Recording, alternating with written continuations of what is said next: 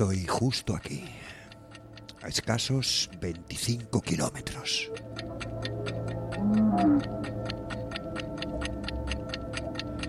De pie con la mirada fija y perdida, sin necesidad, ganas ni fuerza para otra cosa que no sea esperar.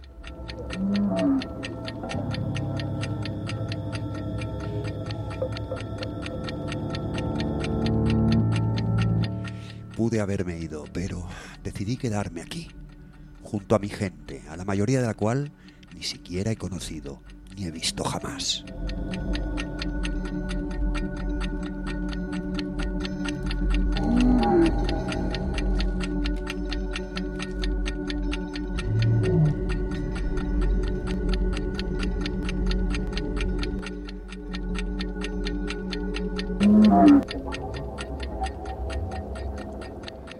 Sigo mirando a la nada, como Greta Garbo, en Ninochka. Ahora mismo soy una estatua pensante que no puede pensar, ni quiere pensar, ni debe pensar. Hierático como una momia, parpadeando lo justo para no dañar el lagrimal. Mi rostro expresa la nada, la nada que estoy mirando, la nada que nos espera. No me inmuto ni siquiera cuando comienzo a oír el silbido del misil.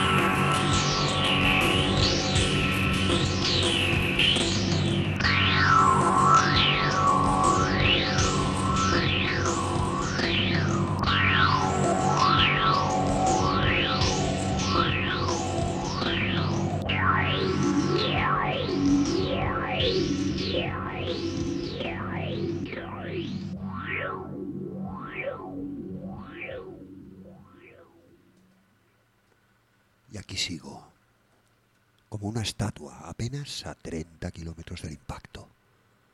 Estoy temblando de arriba a abajo, como la estatua de un cobarde.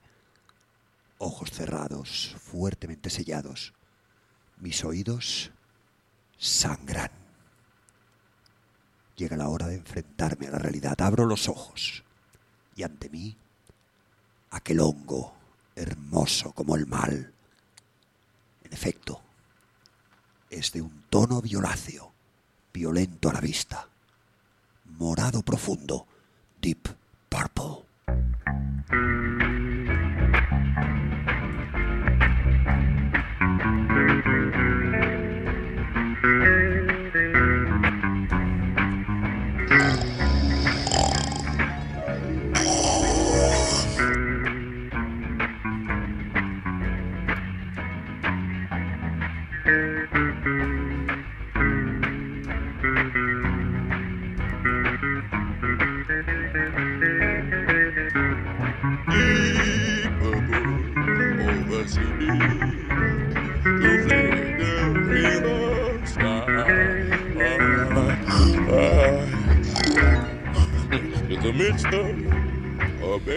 Salgo del estado semicatatónico.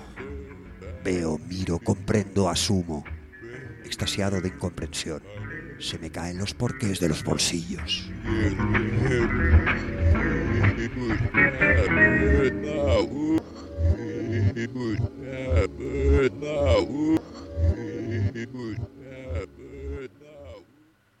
Y me echo a reír. Sí, es una defensa de mi mente que ante una realidad que no voy a poder asimilar, me procura una pequeña locura transitoria.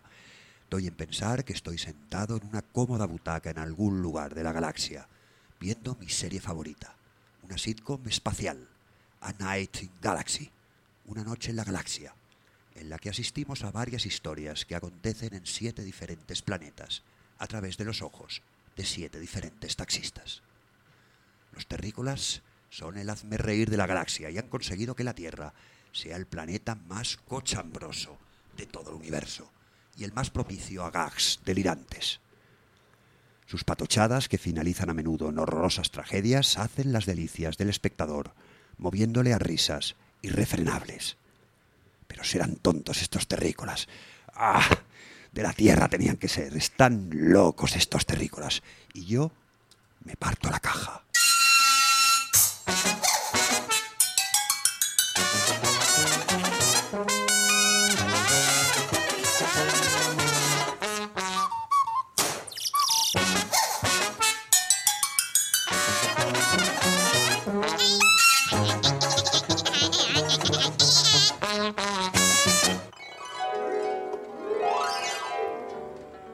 Y el hongo crece. And the deep purple Y crece.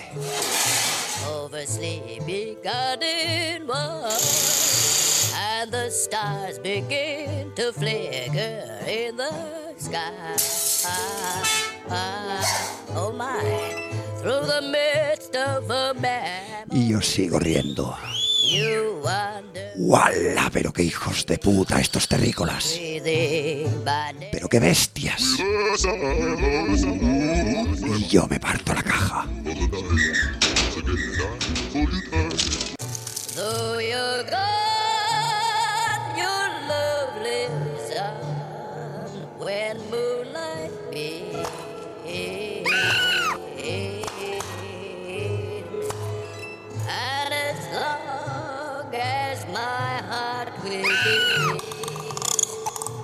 Love.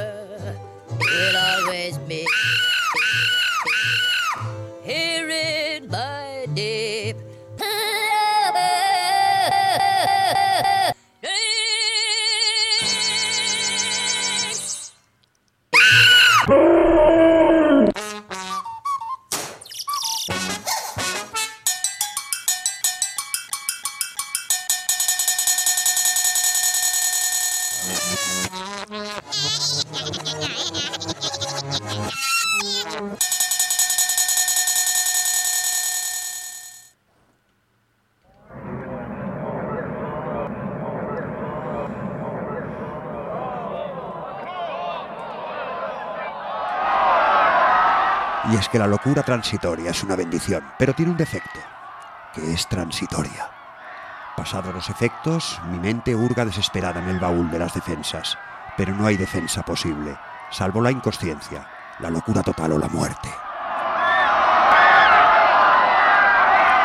Avanzo hacia el hongo, humo, peste pútrida, cadáveres, gritos, gritos de socorro, gritos de dolor y gritos de pena. A todos los muertos les digo, aquí sigo con vosotros. A todos los que no os conocí, lamentar que eso vaya a seguir sin tener ya remedio. A todos los que no os vi jamás, ahora os estoy viendo. Pero ahora que os veo, no quiero mirar. A medida que me acerco, el griterío es más espeluznante, una sinfonía del horror. No puedo avanzar más. El calor es insoportable. Reculo y ando hasta los bordes de aquel círculo infernal.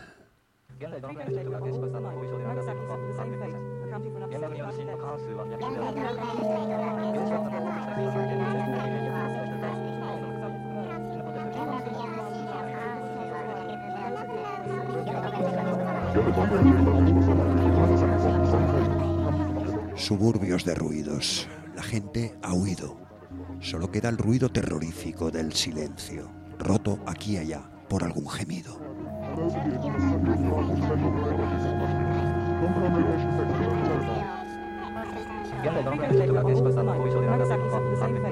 Por unos cascotes, un perro asoma temeroso la cabeza. Lo llamo y viene con la cola entre las patas. Pero no soy yo lo que le da miedo.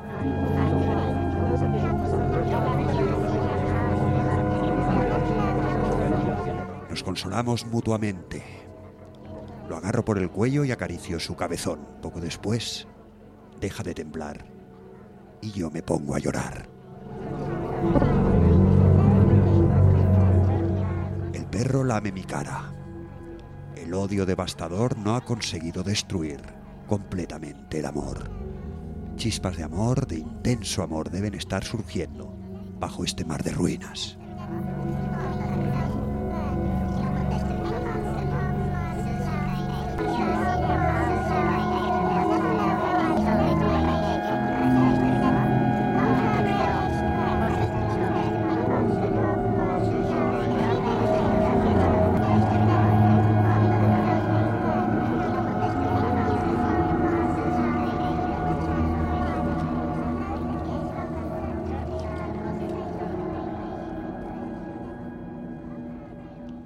Tres días después, la gente, mi gente, deambula medio zombie por las calles posapocalípticas. Caminan medio perdidos, sin rumbo, sin objetivo. Se arrastran por el asfalto, entre los escombros, sin sentido y sin esperanza de encontrarlo.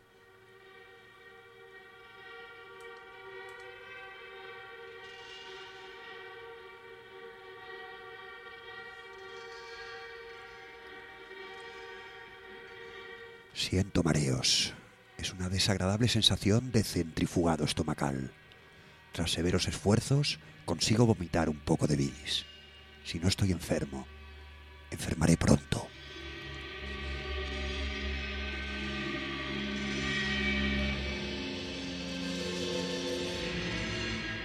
Cuatro días después del holocausto, mi situación empeora. Los vómitos se repiten. Expulso jugos gástricos. Apenas hay comida en mi estómago. He perdido el apetito. Sé que debo comer, que debo enchufarle un poco de energía a mi somatismo, que debo hidratarme, por bien de mi salud. Pero también he perdido el interés por mi salud.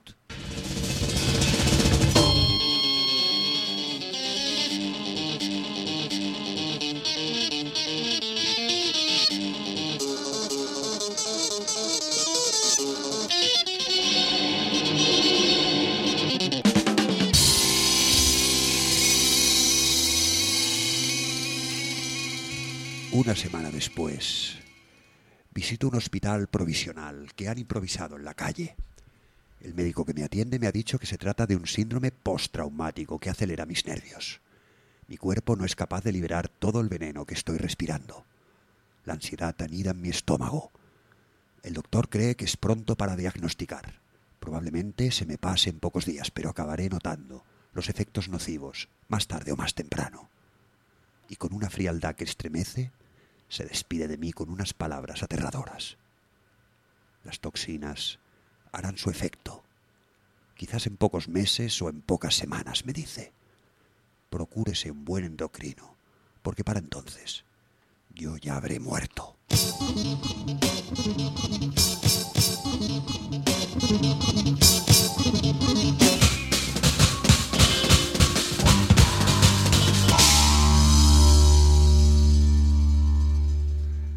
Días después, sigo con los vómitos, pero tengo que provocarlos cortando los alimentos con leche.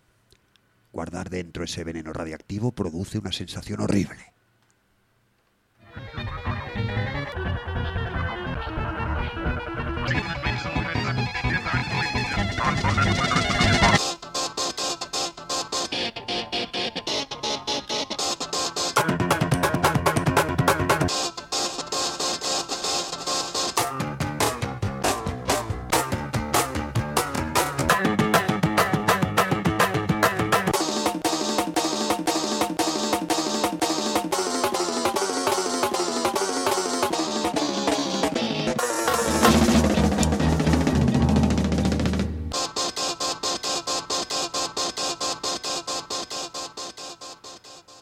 Un mes después comienzan las erupciones en mi piel, rojez, picores, sarpullidos hediondos. Dos meses después mis riñones no filtran bien. Padezco una infección crónica y la orina sangra. Sé que tengo los días contados, pero no me importa morir. De algún modo, siento cierto alivio en abandonar mi condición de ser humano, una condición de la que abomino. Ni por un solo instante he pensado en el suicidio. Si decidí quedarme con mi gente no fue para quitarme de en medio a los pocos días. Resistiré junto a ellos con la misma valentía con la que mi gente está resistiendo. Y moriré con la misma entereza con la que mi gente está muriéndose. Un día sí y el otro también.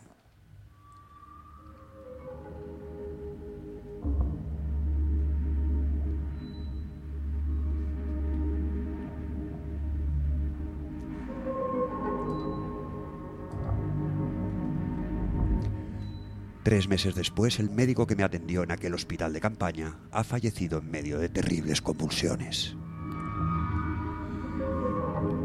Yo estoy completamente calvo, pero no brilla el occipucio. Está lleno de pústulas y de costras que cuando caen se convierten de nuevo en pústulas.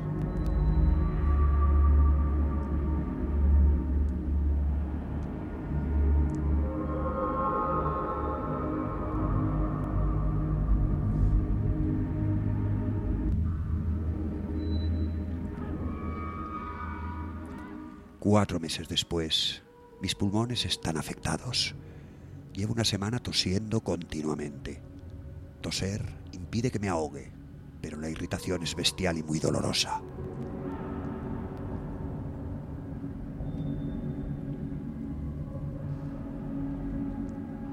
Los esputos son sanguinolentos. Parece ser que solo tengo dos órganos vitales sin afección. El cerebro, que me dota de una indeseable lucidez que me hace ser perfectamente consciente de mi progresiva degeneración.